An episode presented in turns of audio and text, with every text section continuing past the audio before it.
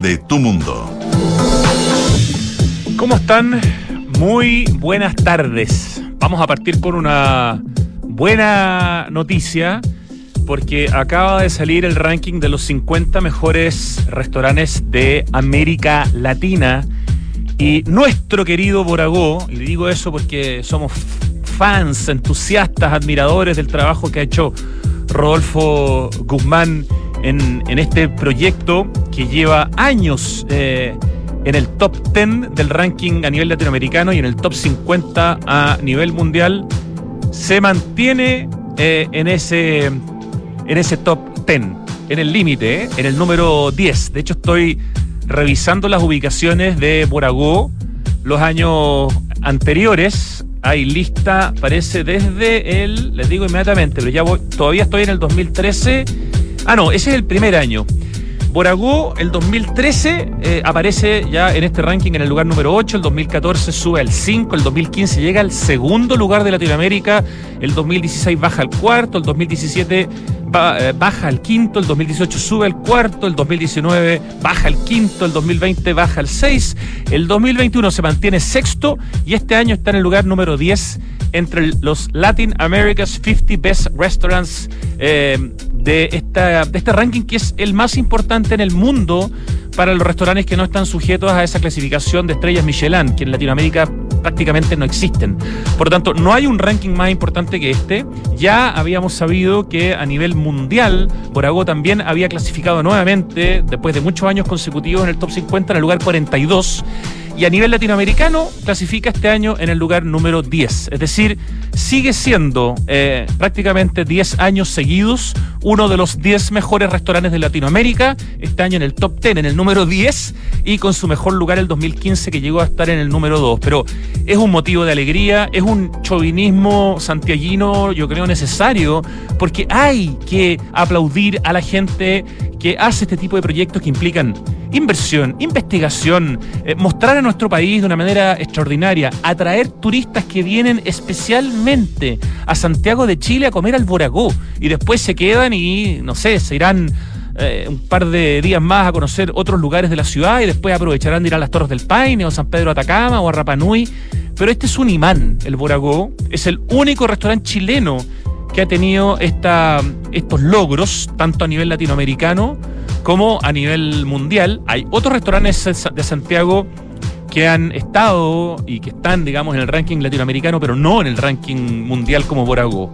Y para conocer un poquito más, a ver, les cuento. En número 10, entonces, Borago en el top 50 Latinoamérica. Número 9, un restaurante que no conozco, que se llama Maita, en Lima. No, los, peruanos aquí son arrasan. ¿eh? En el número 8, K-J-O-L-E-L-L-E, -L como Coye, también en Lima. Número 7, Pujol o Puyol en Ciudad de México.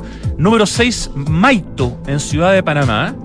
Y si vamos a los 5 mejores de Latinoamérica, tenemos en el lugar número 5 el Chato en Bogotá a Casa do Porco, ese es bien famoso en los rankings. Yo no lo conozco personalmente, pero siempre lo veo en los rankings. En el lugar número 4, Maido, que es una maravilla. Los restaurantes más ricos que he comido en mi vida en Lima.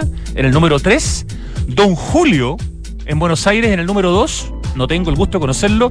Y en el número 1, yo no sé por qué año consecutivo, pero es impresionante este restaurante, como siempre está considerado entre los mejores del mundo y entre los y el mejor de Latinoamérica hace rato, que es el Central que es bien parecido al Boragó en el tipo de propuesta, en el tipo de investigación, en el tipo de, de, la manera en que te entregan los platos cuando vas a, comer, la, forma de la experiencia. Estoy mirando que el 2021 Central también fue el número uno, Maido fue el número dos.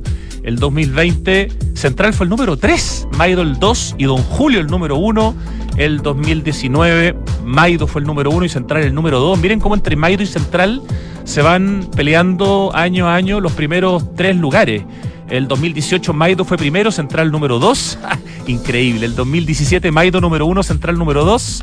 El 2016 Central número 1, Maido número 2 y ha sido una rivalidad fantástica para, para Lima. El, el, 2015 Central fue el número uno, Poragó fue el número dos y Maido recién aparece en el lugar 5 y bueno, ya, no los voy a seguir lateando. 2014 también Central fue el número uno. Si quieren saber más, se pueden meter al Instagram de The World's 50 Best. Se escribe así tal cual. The World's, con ese, 50 Best.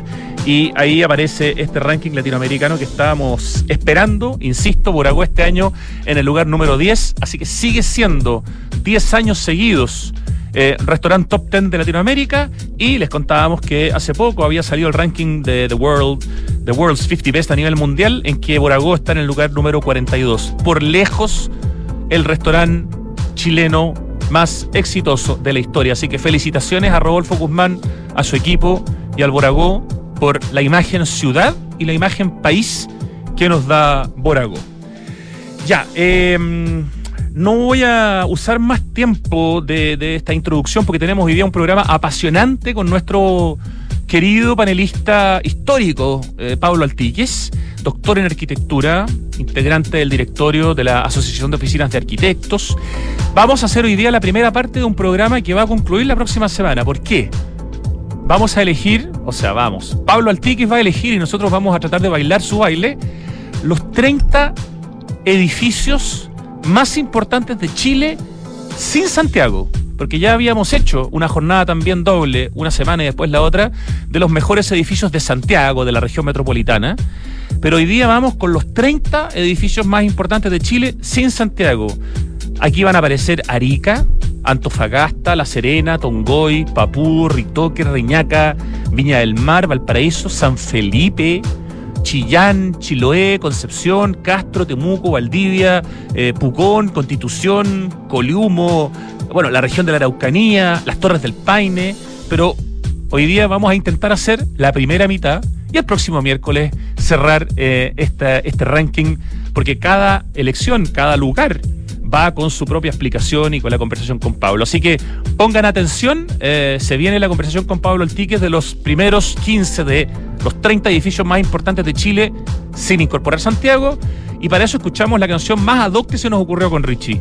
The Starship. Esto se llama We Build This City. Construimos esta ciudad.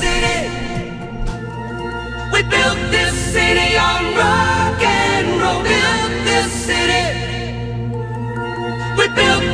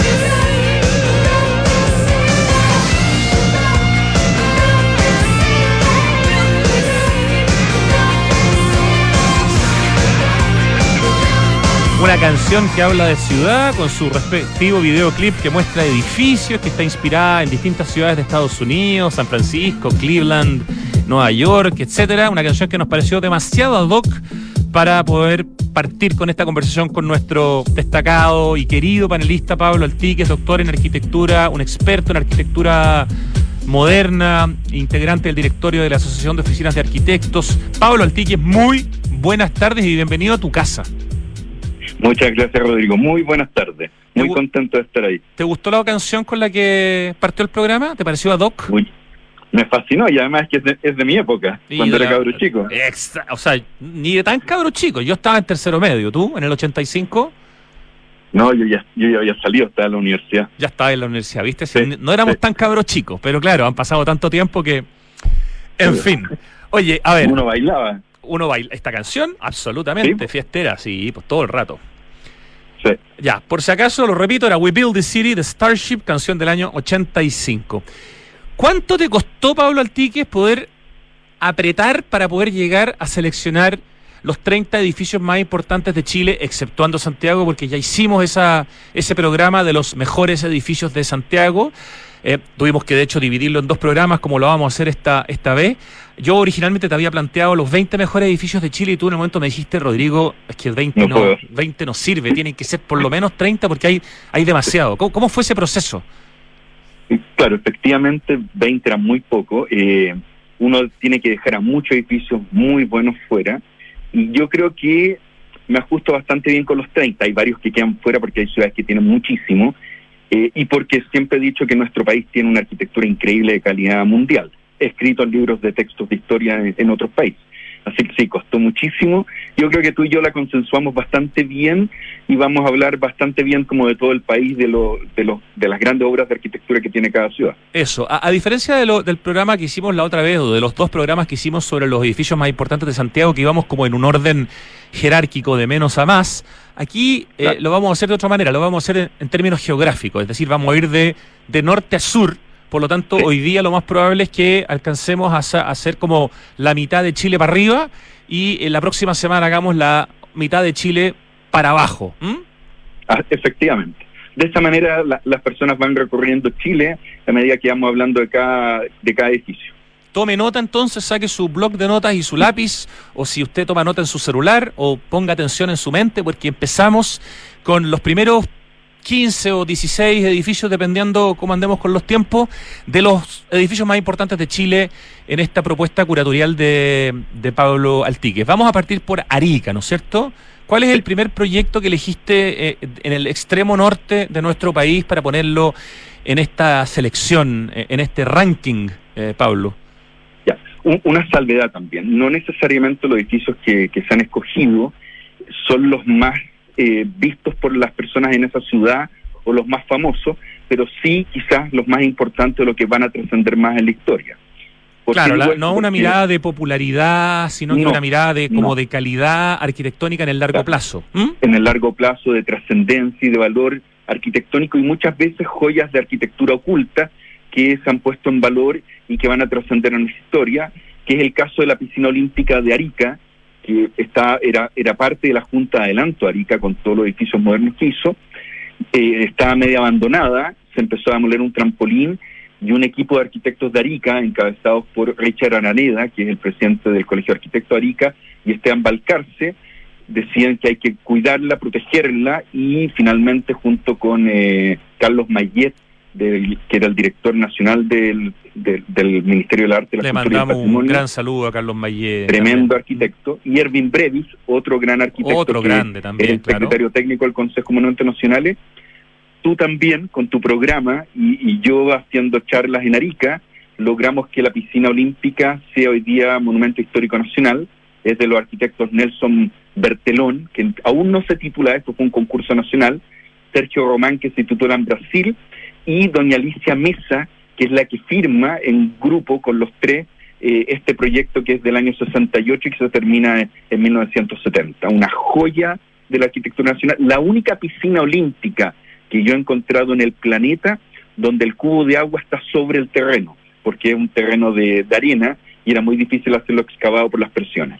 Lo estamos mostrando en el streaming. Tú generosamente además nos mandaste una selección de fotos para cada uno de los edificios. Nuestro querido Lucho Cruzes lo recibió, lo bajó de WeTransfer eh, y vamos a estar mostrando en el streaming cada uno de los edificios de los que vamos a estar hablando. Y Lucho, bueno, además le va agregando de su cosecha con todo lo que él consigue. Así que al mismo tiempo que hablamos, se va mostrando en el streaming para que lo vean ahora o para que lo vean después.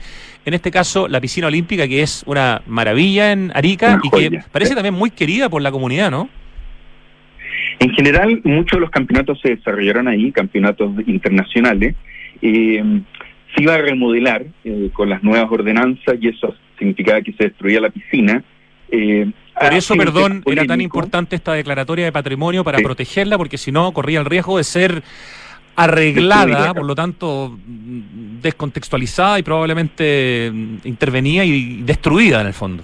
Quedaba, quedaba irreconocible, la piscina puede seguir funcionando como tal, eh, y la idea es que también se pueda hacer otra piscina, no, no perder nuestro patrimonio. Puede funcionar una piscina para la ciudad y una piscina con estándares olímpicos actuales. No, hay ningún problema en eso. La piscina olímpica de Arica, entonces, de fines de los años 60, de los arquitectos Nelson Bertelón, Sergio Román y Alicia Mesa, es el número, la número uno en términos de, esta, de este ranking geográfico de los edificios más importantes de Chile, de norte a sur. Vamos al número dos, también en Arica, que yo no voy hace, no sé, 30 años y eh, me ha tocado ya tantas veces hablar contigo y con otros arquitectos sobre algunas de las joyas que hay en Arica, que de verdad es una ciudad que hoy día me produce, así como Sorno, que no la conozco, dos ciudades que tengo muchas ganas de conocer por su arquitectura.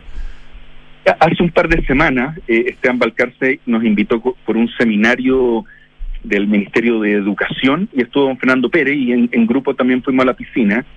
Y si se cuidara Arica, como fue planificada por la Junta de Lanto Arica, sería una suerte de Brasilia chiquitito que tendríamos a nivel latinoamericano, por la cantidad de obras increíbles que tiene, obras maestras. No, no se pueden elegir todas, pero debe tener aproximadamente unas 15 o 20 obras de calidad mundial. Mira qué, qué interesante. La verdad que Arica está tan lejos de alguna manera que es súper desconocida por los santellinos especialmente. Ya, vamos al segundo proyecto de Arica que es el... Preséntalo tú, por favor. El Casino de Juegos de Arica, de la oficina de arquitectos más importante que ha tenido la historia de Chile y una de las más importantes a nivel mundial, que es Bresciani Valdés Castillo Huidobro. Carlos Bresciani, don Héctor Valdés, don Fernando Castillo Velasco y don Carlos García Huidobro. Ese proyecto, que es el Casino de Juegos de 1962, junto con un arquitecto asociado muy importante, pero muy poco conocido en la historia, que era Gastón Yang eh, vinculado a la Corporación de la Vivienda, a la Corporación de Mejoramiento Urbano, un gran, gran arquitecto del cual no, no se ha escrito. Y era importante Casino de Juegos porque al ser... Espérate, perdón, el ingeniero estructural también es importante. Ah, Premio Nacional de Arquitectura, don Fernando del Sol. Que, eh, si no me equivoco, es, es, es, el papá de Germán del Sol, ponte tú. Así es. Mira, más encima. Papá de don Germán. Wow, viene, viene, vienen los genes, la genialidad. Sí, claro. Oye, todo esto Carlos Mayé me acaba de mandar un WhatsApp con una foto de una como ventana en que se puede ver la piscina, una foto preciosa eh, azul, de, que uno ve la piscina como desde, desde, desde abajo, desde el subsuelo. Así que está muy atento al programa. Le mandamos otro abrazo a Carlos. No, un abrazote y, agradecidísimo por todo lo que él nos ayudó como equipo a que esto fuera declarado Monumento Histórico Nacional. Él viajó a Arica a, a ver justamente la piscina y a, hacer las gestiones pertinentes con el municipio. Qué importante. Y con el Casino de Juegos de Arica, el que estamos hablando ahora, de Brechani Valdés Castillo y Dobro, yo creo que si uno tuviera que elegir una oficina más que un nombre, probablemente estamos hablando de la oficina más importante de la historia de Chile. Yo sé que hay otras que están que compiten muy de cerca, pero, pero el grupo Tau. El grupo Tau, claro, pero pero pero Brechani Valdés Castillo y Dobro entre la Universidad Técnica del Estado, la Villa Portales y otros 800 proyectos más, realmente son demasiado grandes. De hecho, en el año 62, cuando están terminando el Casino de Juegos, se escribe, la, Universidad Nacional de Buenos Aires escribe el primer número monográfico de una oficina de arquitectos que va a ser ellos. O sea, el primer número monográfico de arquitectura chilena lo escriben en Argentina, destacando nuestra gran arquitectura. Y además, ¿qué otra oficina, Pablo, en su historia tuvo tres de sus cuatro integrantes premios nacionales de arquitectura? No, no hay otra. No hay. O sea, ya, en, muchos sentidos. Entonces, este casino de juegos de Arica, eh, eh, a todo esto, que es del año 60, eh, ¿en qué estado existe? ¿En qué estado está? ¿Qué, ¿Qué, pasa con este lugar? A ver, en este momento estaba está abandonado. Lo quieren transformar o en museo o en centro cultural. Está muy modificado, pero es absolutamente arreglable, porque además tiene una condición geográfica espectacular. Está inserto una especie de pequeño parque, está al lado de la Universidad de Chile, la ex Universidad de Chile en, Arica y al lado de los grandes conjuntos, eh, y representa una visión que tenía la, la Junta de Alanto Arica, que era polos de atracción turístico. Siempre las grandes ciudades, Acapulco, Sao Paulo, Río de Janeiro, todas estas grandes ciudades latinoamericanas, tenían las playas hermosas, los grandes casinos, los grandes hoteles. Por eso Viña del Mar también va a tener su casino, el famoso Hotel O'Higgins y otras cosas. Así que este proyecto pasaba a ser muy emblemático y además era la gran frontera que teníamos con, con, Perú y Bolivia desde el punto de vista turístico. Ya, y a pesar de estar en abandono, ¿está en buenas, en buenas condiciones? ¿Mantiene su arquitectura? ¿No le han hecho intervenciones espantosas, por ejemplo? Tiene hartas intervenciones, pero todas son subsanables. Ya, se podría limpiar. Y todo, ningún problema. Sí. Hay, hay una idea por parte de Esteban Balcarce y otras personas más en Arica de recuperarlo y que sea una joyita más que nada cultural para la ciudad. Qué importante el casino de juegos de Arica entonces, de Brechani, Valdés, Castillo y Dobro. ¿Tienes idea desde cuándo más o menos están esas condiciones como de abandono? Hace un par de años porque le quitaron la concesión, se, terminó la concesión de casino y parece que no cumplía los estándares que tenía que tener y ahí quedó, hicieron otro nuevo. Eh, lo que es, por un lado es positivo y también negativo. Positivo porque quizás la infraestructura se puede reutilizar y negativo porque quizás el casino se invertía dinero pero lo iba modificando un poco y eso quizás era, era más negativo. Pucha que tenemos lugares para ir a visitar a Arica en algún momento. ¿Es visitable a todo esto? Hay que pedir un permiso especial, me imagino, ¿no? Porque está cerrado. No, se puede entrar, pero ah. uno lo puede correr por fuera. Ah, ya. Todavía, sí, desde la avenida principal se puede ver, uno cruza un puente porque en esa parte de Arica hay una pequeña pendiente y se puede entender bien el casino todavía, dentro de las modificaciones volumétricas que tiene. Perfecto, perfecto. Tenemos un tercer edificio también en Arica. Eh, estamos conversando con Pablo Altiques hablando de los 30 edificios más importantes de Chile, exceptuando Santiago, porque ese ranking ya lo hicimos. Y hoy día queremos concentrarnos en la primera mitad. Estamos haciéndolo con orden geográfico, no con jerarquía de calidad. Hemos hablado ya de la piscina olímpica de Arica y del casino de juegos de Arica. ¿Cuál es el tercer eh, hito que elegiste en este ranking, Pablo? La Universidad de la ex Universidad de Chile y Universidad de Tarapacá, de un arquitecto que dentro del medio académico es muy conocido, pero popularmente no, que es Mauricio Despuy Recart. Le hicimos un eh, programa especial aquí en Santiago de Dicto en Radio Duna contigo y hicimos un programa entero de Mauricio Despuy. Sí. Él tiene obras de arquitectura maravillosa, construyó muchísimo a lo largo de Chile. Esta, esta universidad del año 66 está al lado del casino y al lado de los conjuntos habitacionales modernos, también de Castillo de Oro, y el gran arquitecto don Juan Galleguillo Borrego, que aún está vivo en la casa del Cerro San Luis. Y básicamente esta, esta universidad es importante porque de todas las que me ha tocado estudiar, es la que más se acerca a la arquitectura bioclimática entendió el territorio, entendió el paisaje y entendió las temperaturas. Entonces es una arquitectura que ocupa el brisolei, la ventilación cruzada, la protección solar y hoy día que se habla tanto de sustentabilidad, bueno, en 1966 este era un ícono educativo de lo que era respetar el territorio, el paisaje y el clima. ¿Se nota la arquitectura que uno ha visto de Mauricio Despuy en sus edificios de departamentos en Santiago cuando uno ve eh, esta Universidad de Chile con sucursal en Arica, que hoy día es la Universidad de Tarapacá? Eh, ¿Uno reconoce el, sello?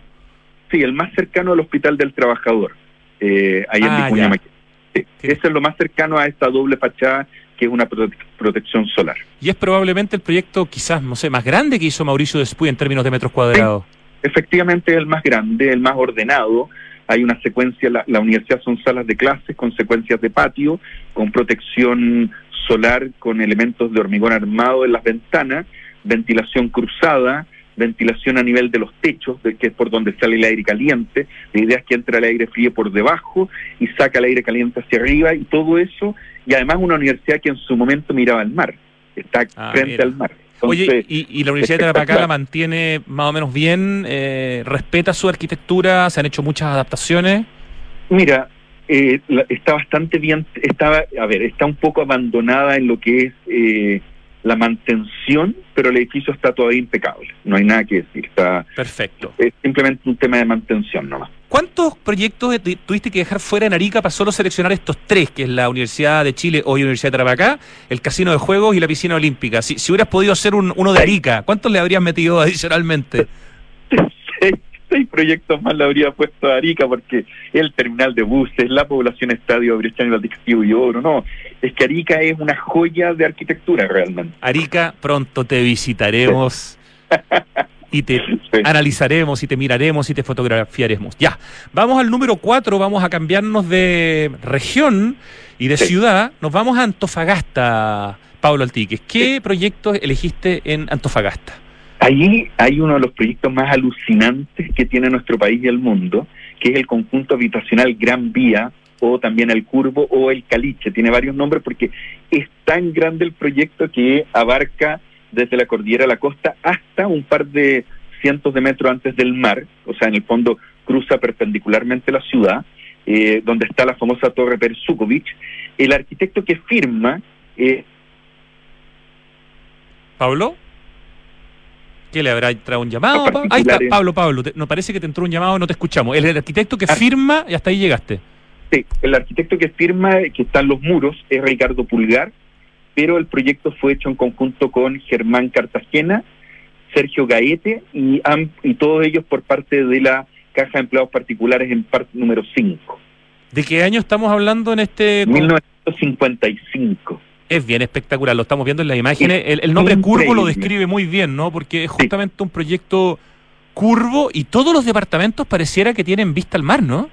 Todos tienen vista al mar y son de dos y tres dormitorios, con una vista increíble porque las puestas de sol en, en Antofagasta son espectaculares, pero además tú subes más o menos 16 a 18 pisos de altura sin ni un solo ascensor. O sea, si tú ibas a comprar un supermercado y vivías en el último departamento en el borde de la cordillera de la costa, tenía que subir como 16 a 17 pisos, así que tenía unas piernas increíbles, y es porque el edificio lo cruzan varias calles que son las avenidas principales que cruzan la ciudad. Ah, o sea, nadie tiene que subir los 16 pisos en realidad, ¿no? O sea, salvo que vivas en el último bloque, sí. Si vivías en el primero, no. Ah, ok. Ya, pero debe ser uno de los proyectos Mm, de departamentos más, grandes, más grandes de Chile. Para mí es el, proyecto más grande y más extenso que tenemos en, nuestro país.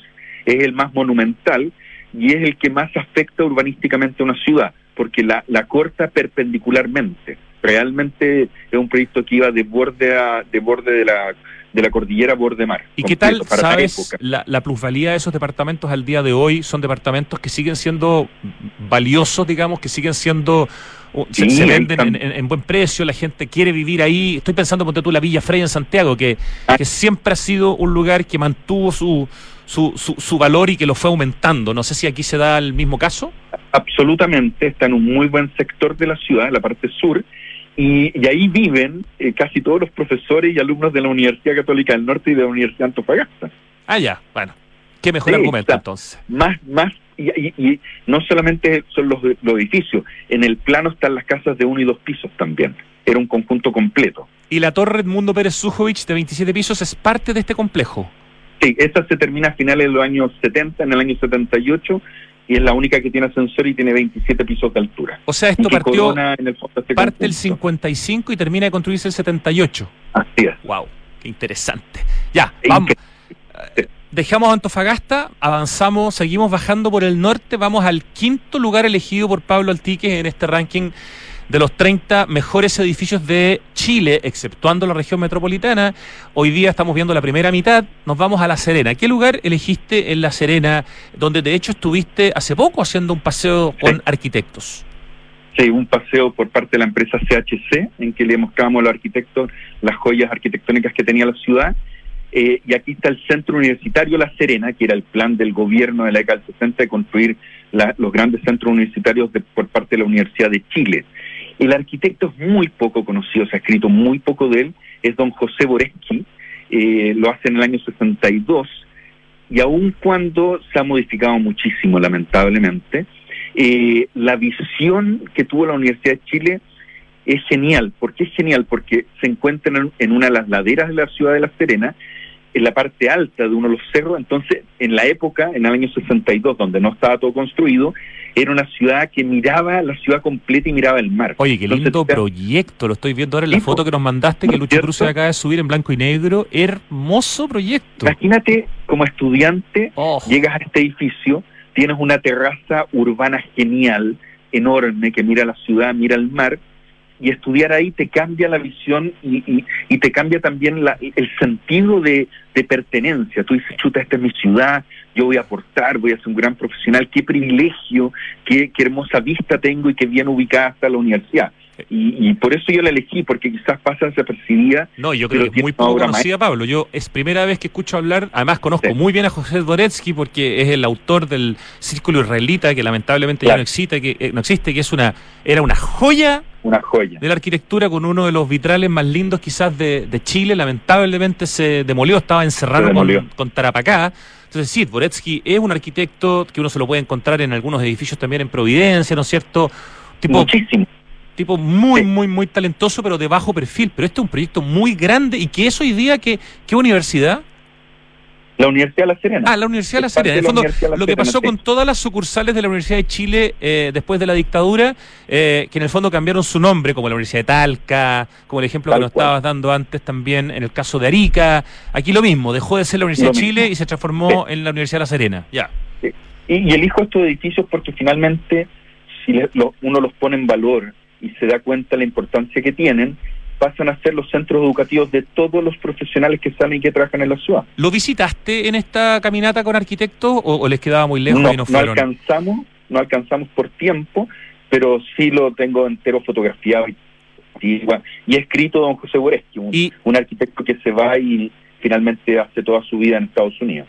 ¿Se va exiliado o auto, digamos? No, él, auto, él, él, decide irse a buscar una, una, un mejor pasar en, la época de la Unidad Popular.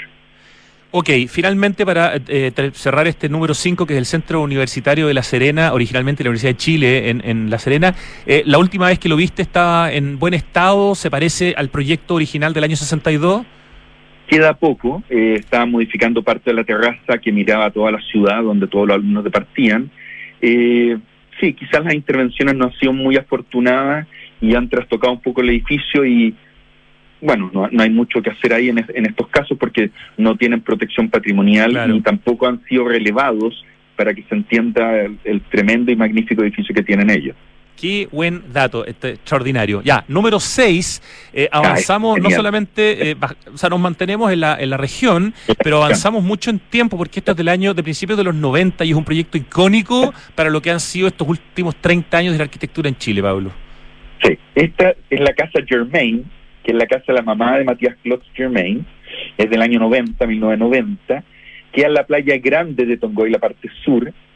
En el año 90, cuando yo la conocí por primera vez, eh, que es una foto antigua que, que es la, mía, que yo saqué la que... ¿Tú trabajabas con Matías Klotz el año 90? O, o, No, yo empecé a trabajar para Matías en el año 95. Ah, Ahí empezamos a trabajar juntos y también estaba Felipe Asad y éramos los tres con Felipe Sadi, Matías y yo. Tremenda oficina, ya. Y, y tú fotografiaste esta casa apenas se hizo, o sea, ya, ya. Casi, casi apenas se hizo, era de color color madera todavía, después se pinta color blanco. Sí, la estamos viendo en la foto que color madera, que tiene que ser la foto que tú sacaste.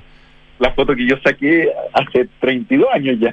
Ya, y esta foto dio la vuelta al mundo y hizo que Matías Clot se transformara en un arquitecto importantísimo y de alguna manera como que puso la arquitectura chilena en el ojo mundial. ¿Por qué? Esta, esta casa de 80 metros cuadrados, de 8 millones de pesos, cambió la historia de nuestro país desde el año 90 en adelante y Matías Klotz abrió las puertas diciendo, oye, Chile ha vuelto a tener arquitectura de calidad planetaria, vengan a conocernos o invítennos nosotros a mostrar nuestra arquitectura y nuestros proyectos.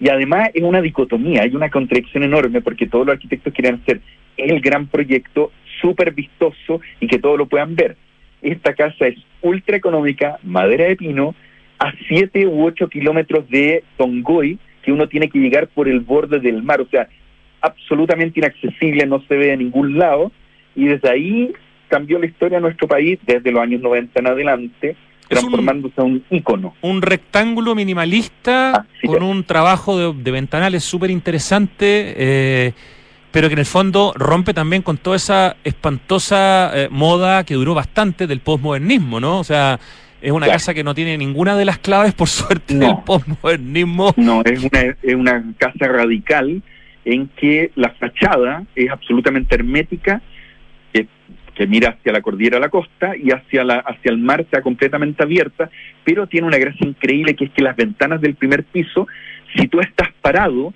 no puedes ver el mar. Tú te tienes que sentar a comer para ver el mar o te tienes que acostar en la cama para ver el mar, que es el acto. Si voy a comer, miro al mar. Si estoy parado, cocinaría, haré otras cosas, pero no es lo importante. Si tuvieras que elegir una razón de las muchas que debe tener para que esta casa haya sido tan relevante, eh, siendo una casa chica, una casa mirada con 30 años de retrospectiva, sencilla, barata, ¿qué es lo, lo, lo que hizo que esta casa fuera tan simbólica? Primero, es una casa eh, icónica en el paisaje, es un paralelepípedo que flota en medio de la nada, es un proyecto radical, con principios arquitectónicos claros, me niego, me abro, con una composición geométrica muy exquisita desde el punto de vista de las proporciones y simple y humilde, que es una casa de playa y que le decía al mundo, oye, mira, con los pocos recursos que tienen, todos los logros que hacen con la arquitectura. Extraordinario. Pablo Altiques, vamos a ir al corte cuando son las 2 de la tarde con 42 minutos y vamos a volver para hacer eh, lo, que lo, que tratemos de hacer lo que queda, que son estos primeros 15 en esta primera parte de los 30 mejores edificios de Chile en esta conversación con Pablo Altique. Volvemos en segundos, Pablo. Ok. Los ríos cambiaron, ya no traen agua. La nieve cambió, ya no está. Las lluvias cambiaron, hay muy pocas. El planeta está cambiando. Ahora es urgente que cambiemos nosotros. Se acaba el tiempo y se acaba el agua. Cuidémosla. Cada gota cuenta. Aguas andinas, así de claros, así de transparentes en todas, el Club Entel, en un descuento de película por noviembre, con entradas desde 2.600 pesos en Cinemark. Y para disfrutar aún más, aprovecha hasta un 40% de descuento en confitería. Descubre más en la app Entel y si no la tienes, descárgala. Entel, contigo en todas. Si queremos cambiar el mundo, primero tenemos que cambiar nosotros. Por eso en Anglo American estamos cambiando nuestra forma de hacer minería, con medidas que contribuyen a la lucha contra el cambio climático. Como parte de nuestras acciones, utilizamos electricidad de fuentes 100% renovables y reutilizamos el 92% del agua en nuestras operaciones. Porque si el cobre es determinante para el futuro, su producción también debe serlo. Por el cambio climático, lo estamos cambiando todo. Anglo American. Conoce qué más estamos cambiando en chile.com angloamerican.com. Edificio Lift de Inmobiliaria Hexacón. Es un espacio para vivir en la mejor ubicación de Vitacura, en un barrio tradicional, a pasos de todo lo que necesitas. Vive conectado con el diseño y la ciudad, en departamentos de dos y tres dormitorios. Un proyecto donde la arquitectura está concebida desde el atrio principal, lo que define un estándar residencial superior Conoce más en www.exacon.cl. Han sido semanas de mucho fútbol, pasión y juego limpio. Y ya nos acercamos a la recta final, donde conoceremos a los campeones nacionales de la Copa en el 2022. Para más información ingresa a www.copaenel.cl. Copa Enel, volvemos a la cancha. 1710 1711. 1712, nuevos árboles plantados. Nuestro compromiso sigue creciendo.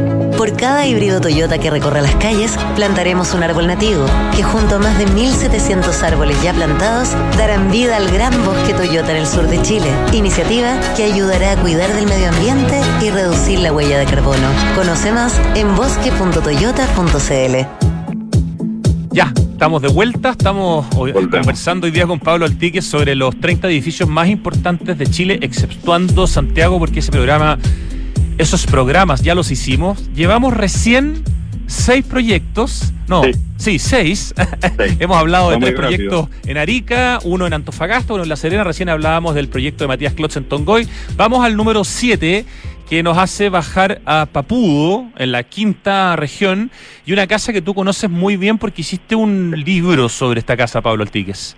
Claro, la Casa Santos, eh, nuevamente una de, los, de la oficina más importante en esta historia de Bresciani, Valdés, Castillo Huidobro, Carlos Bresciani, Héctor Valdés, Fernando Castillo Velasco y Carlos Huidobro, junto con un socio itinerante que era eh, Julio Bravo. Es del año 58 al 61.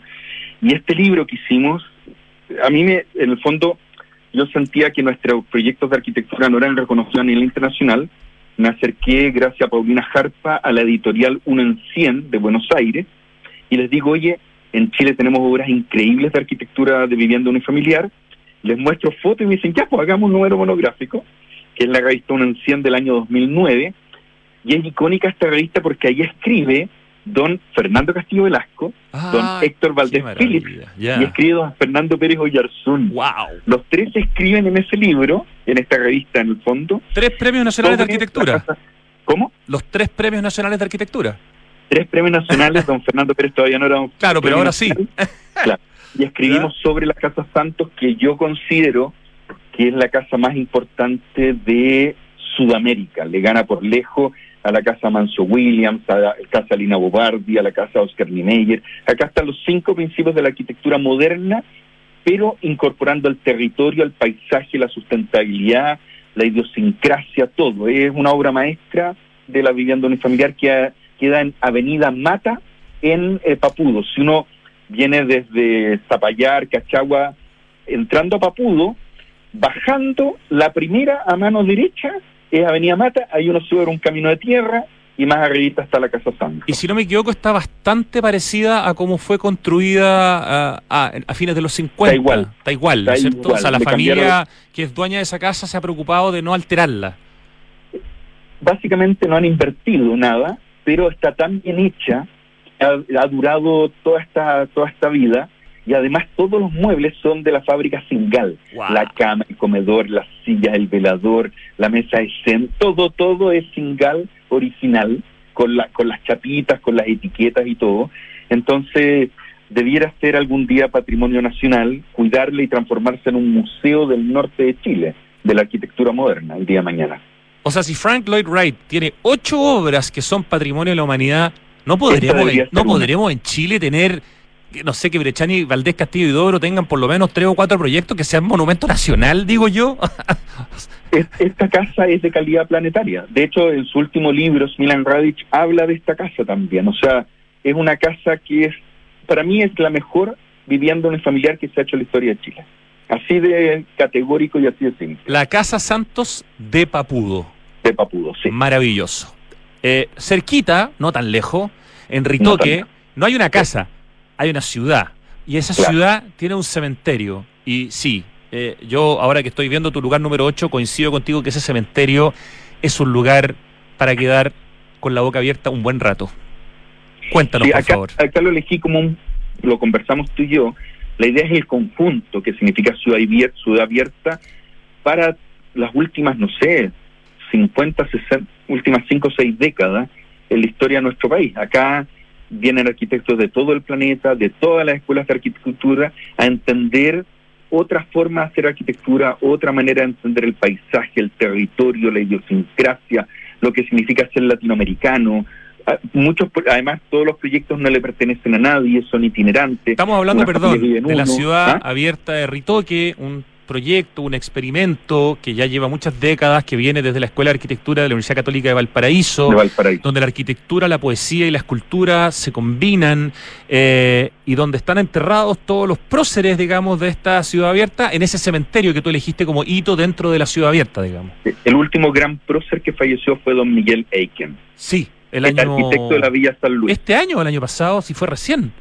Fue el- creo que fue el año pasado, si mal no me equivoco, el gran arquitecto del plan maestro de Villa San Luis en Las Condes. Exactamente. Ya, y de todas las cosas que tiene Ciudad Abierta de Ritoque, porque tiene un montón de hitos impresionantes, tú eliges el cementerio como Sí. el espacio arquitectónico a destacar. más importante. Sí, básicamente porque pocas veces ve un cementerio uno en que es parte del paisaje y es parte del territorio y uno va recorriendo en el fondo el lugar o la casa de los muertos. Eh, A diferencia del orden que tienen los otros cementerios, este cementerio el orden lo da básicamente el caminar, el deambular y el encontrarse con, con parte de los árboles, parte de los desniveles, parte del paisaje. Es realmente uno en el fondo no camina por un cementerio, uno camina por parte de lo que es la vida. Eh, no, no debiera haber un alumno de arquitectura en Chile que no haya pasado o que no conozca la ciudad abierta de Ritoque, ¿no? Yo creo que es una experiencia casi obligatoria en la malla curricular, independiente que, la, que el tipo de universidad y el tipo de facultad sea como más cuadrada. Yo sé que la Católica de Valparaíso es como la más volada, pero como ejercicio de arquitectura y de arquitectura vinculada, digamos, a la poesía y a, y a, distintas expresiones de la cultura, yo creo que es como una obligación que, un, que todo arquitecto chileno debe conocer la ciudad abierta Rito, que diría yo. Tienes toda la razón. Si vienen de todas partes del planeta, estudiantes y arquitectos conocerla, nosotros deberíamos tenerla en el currículum como parte obligada de todas las escuelas de Arica Punta Arena. Eh, la ha expuesto el MoMA, el Museo de Arte Moderno de Nueva York, ha hablado innumerables veces de este proyecto, porque demora años en construirse de repente, algunos proyectos son procesos, y, y habla un poco en el fondo de esta visión crítica sobre cuál es el rol del arquitecto con su territorio. No, impresionante lugar, absolutamente de acuerdo.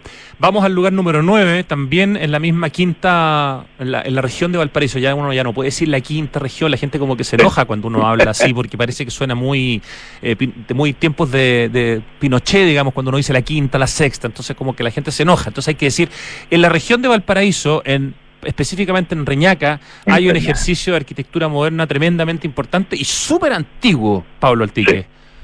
La estación de biología de Montemar, de Enrique Gebhardt, de 1941, que está al final de la playa Los Muertos, le dice la playa Los Muertos porque todos se creen en la muerte, o el cementerio, le decían el, cementerio, cementerio sí. porque todos se creen en la muerte, está en un roquerío y plantea los cinco principios de... Pablo, ¿estás ahí? Te nos, te nos fuiste un poquitito. Forma de. Perdón, perdón, repite ¿Ah? porque no se escucharon los últimos cinco no segundos, por favor. Eh, este proyecto se emplaza en un roquerío, en una península y en una bahía. Recoge una caleta de pescadores originaria que estaba ahí. Eh, el edificio se levanta en pilotis triangulares en, en, forma de B corta para que el agua en las mareas altas o las marejadas pase por debajo tiene terraza jardín, paseo arquitectónico, tiene una rampa que comunica la, la, la playa o la, la, pequeña bahía que hay ahí con el resto de los laboratorios. Eh, tiene un mural le, que da a la calle alucinante de María Warner, de Eugenio Brito y de Carlos González, que es una preciosidad. Que es donde está el auditorium. Exactamente. No, tremendo y, edificio. Y para mí, después de la CEPAL y los benedictinos, este es el tercer edificio más importante que tiene nuestro país en términos de arquitectura no moderna. Sí, ¿no es cierto? Sí. Ya. No, okay. no. Ah. Más, más allá de la arquitectura moderna, es uno de los edificios más increíbles. Mira, en un momento dado, hace como 15 años atrás, la Universidad del Paraíso le hizo una ampliación muy terrible. Chile no hizo nada al respecto. Lanzamos todas las alarmas como Docomomo Chile, encabezados por eh, Horacio Torrent y Max eh, Atria. Nadie nos infló en Chile y de UNESCO lanzaron literalmente un SOS para salvar este edificio, la ampliación que estaba haciendo la Universidad del Paraíso, finalmente lo tuvieron que demoler porque se estaba hundiendo eh, en la arena, estaba mal construido, y ahí quedó, afortunadamente se salvó el edificio de una ampliación que era destructiva absolutamente los principios del movimiento moderno. Destruía lo que se llama el genio del lugar, se ponía sobre la bahía, destruía la playa. Por suerte, por suerte se, se, pasó eso, pero claro, cuando se trata de una universidad además la que hace esa modificación da un poquito de, de, de pudor. Ya, nos queda clarísimo que este edificio tiene méritos extraordinarios para estar en este ranking. La estación de biología de Montemar, de Enrique B. Gebhardt, de principios de los años 40, que usted caminando por Reñaca, llegando al final de Reñaca, lo va a ver y aprovecha de ver ese mural precioso también. Y tengo la impresión, veamos cómo andamos, que vamos a llegar a, a, a, 10 edificios hoy día y vamos a ver si la próxima semana hacemos los próximos 20 o esto para hacer tres más programas. Vamos al, al, lugar número 10, un proyecto del que hemos hablado algunas veces en, en este programa, lo hemos visitado, es tan alucinante como poco conocido, tal vez porque está un poco escondido en Viña del Mar, Pablo. Sí. El conjunto habitacional Las Siete Hermanas, que está encima de la Quinta Vergara, eh, de los arquitectos Jorge Elton Álamos y el señor Butch. Es del año 76 terminado, básicamente. Y es alucinante porque son nuevamente edificios de más de 10 pisos de altura, sin ascensor, que se comunican a través de pasarelas y de rampas internas. Y que habla de esta vista que tenía Viña del Mar en ese tiempo, en el año 76, sobre todo lo que era el estero Marga Marga y la parte norte de Viña del Mar. Una obra maestra con uno de los bloques principales, que es longitudinal, perpendicular a la cota, básicamente, y que tiene una calle de servicios, donde tú y yo vimos desde una peluquería hasta una confitería.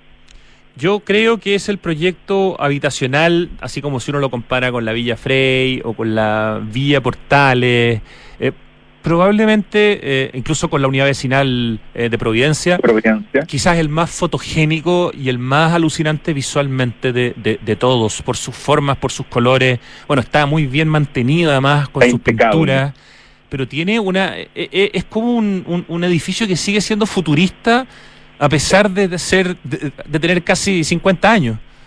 Sí, y como dices tú, está impecable la gente lo cuida muchísimo y ahí claramente la comunidad tiene súper claro el valor patrimonial y arquitectónico que tiene el conjunto. No, es una, es una joya. Eh, está justo detrás, creo que lo dijiste, de la Quinta Vergara. De la Quinta Vergara. Y, la gente que se colaba normalmente en el Festival de Viña muchas veces venía justamente desde el conjunto Siete Hermanas y se metía a la, a la Quinta Vergara, pero no se ve de ninguna parte de Viña. Tienes que ir a buscarlo. Eh, y cuando llegas te creas con la boca abierta. Así que les recomiendo poner en Waze eh, Conjunto Siete Hermanas o Siete Hermanas e ir a conocer en algún momento este edificio. Se puede pasear por ahí, es un lugar de alguna manera con acceso público. Sí, sí. Y la gente es muy amable. ¿Te acuerdas que nos recibían? Todos tienen súper claro lo valioso que, tienen donde ellos viven. Y lo tienen impecable. Ya, te propongo que como último lugar, para que no quede Viña del Mar dividido en, dos programas, rematemos hoy día con el lugar número 11 de este ranking de 30 lugares que va, este programa va a seguir el próximo miércoles con su segunda parte, pero me tinca que va a necesitar una tercera parte, pero ya veremos.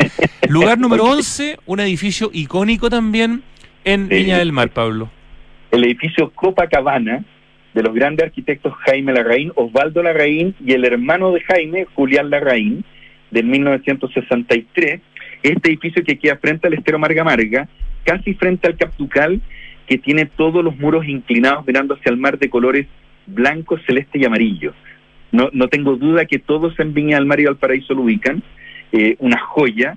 Eh, es un edificio muy simple, pero le dio este carácter de ciudad ciudad borde, ciudad cosmopolita, ciudad veraniega, Viña del Mar. Es una es la imagen de Viña del Mar en lo que es arquitectura moderna o estos departamentos para ir a veranear. Y se parece mucho al proyecto de ellos mismos que está en Huérfanos en Santiago, que tiene, digamos, eh, un, sistema constructivo y, un look que es muy parecido. La Mutual de Carabineros. No, estoy pensando en, ah. ese ah, edificio, de, edificio de, Huérfanos. El edificio de Huérfanos, sí. sí. Sí, sí, que también es de los Larraín. ¿Cierto? También es de ellos, sí. Y los Larraín son los mismos arquitectos, junto con otro que se volvió, tú me recordarás, de la, Diego de la, de la Villa Frey. Sí, Diego Balmaceda era el otro arquitecto. Diego Balmaceda, o sea, tremendamente importante. ¿Eran oficinas estos Larraín juntos o se juntaban para proyectos? No, ellos tuvieron una de las oficinas más grandes que tuvo la historia de Chile. Ellos se van, cuando sale elegido Salvador Allende de la Unidad Popular, se van a España y en Marbella ellos inventan los resorts a nivel mundial. Ah, gracias a la crisis del petróleo y del mundo árabe, la, todos los jeques árabes que inventan los resorts con marina, club de golf, canchas de tenis, spas, todo eso lo inventan ellos. Bueno, como era obvio, llegamos al, a, hacer 11 de los 30 edificios, porque cuando se conversa con Pablo, las conversaciones siempre se alargan porque son muy entretenidas. Así que ya veremos si el próximo miércoles cuánto avanzamos. Vamos a partir desde, vamos a dejar dicho que en Valparaíso partimos la, próxima semana. Hasta ahora alcanzamos a hacer Arica, Antofagasta, La Serena, Tongoy, Papudo, Ritoque, Reñaca y Viña del Mar. Pablo Altiques, tremendo programa, lo pasé demasiado bien, son las 3 de la tarde, o sea, no es que no es que no nos quede tiempo, estamos pasados. Así que disculpas Muchas gracias. Un abrazo, muchas gracias y hasta una semana más seguimos con este mismo tema, eh, con lo que queda. Nos vemos, un abrazo. Gracias, Pablo. Qué entretenido. Ay, ay, ay, cómo se aprende con Pablo Altique. Vamos al acertijo musical, aquí se aprende con Ricardo. Pero que antes de aprender uno se pone tenso para saber si le va a chuntar o no le va a chuntar la canción. Uy, qué bonito esto. Uy, qué bonito. A ver. Escucha. No te puedo creer. Yo creo que esta banda no la había puesto nunca. Que a mí me rayaban en el colegio. O sea, eran los lentos más precisos que habían. Precisos. Ay, ay, ay. Invertir hoy es una excelente opción y en Inmobiliaria Hexacón te entregan la mejor asesoría para que puedas rentabilizar tu futuro. Cotiza hoy y compra departamentos con una notable ubicación y plusvalía. Hexacón te entrega full beneficios y flexibilidad en la compra. Hablemos de tu próxima inversión en www.hexacon.12.cl. Uf, no, es que estoy con la piel de gallina.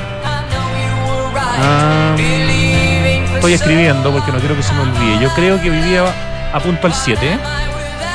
Oye, mantén tu energía y gana uno de los 50 premios de un año de luz gratis. Mantén tu cuenta al día y vas a estar participando automáticamente en el sorteo de 50 premios de un año de luz gratis. Y si tienes una deuda pendiente, Enel te ofrece un convenio en 12 cuotas sin pie y sin interés. Así también puedes ser uno de los ganadores. Solicítalo en enel.cl. Un consejo para cuidar el agua mientras lavas los platos. Usa una lavaza y solamente abre la llave cuando vayas a enjuagar. Así no vas a derrochar ni una gota de un recurso que hoy más que nunca se hace urgente cuidar. El clima en el mundo cambió y Chile no está ajeno a esta nueva realidad. La sequía nos está golpeando como nunca.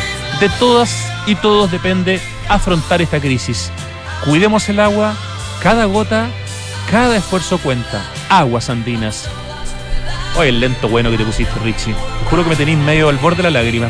¿Sabías que por cada híbrido Toyota que recorre las calles, Toyota planta un árbol para ayudar a reducir la huella de carbono? Conoce más de la iniciativa Bosque Toyota ingresando a bosque.toyota.cl. En Anglo American están cambiando su forma de hacer minería luchando contra el cambio climático. ¿Cómo? Con la primera hidrogenera para minería de Chile y el primer camión a hidrógeno verde del mundo.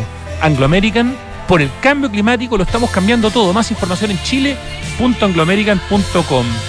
Y esta noticia nos encanta decirla porque Entel va a incluir la atención en lengua de señas y creolé en el total de sus tiendas en el país, con una plataforma que se llama Visor y que va a facilitar la comunicación en tiempo real entre ejecutivos y clientes sordos y hablantes de creolé en más de 100 tiendas a lo largo de Chile.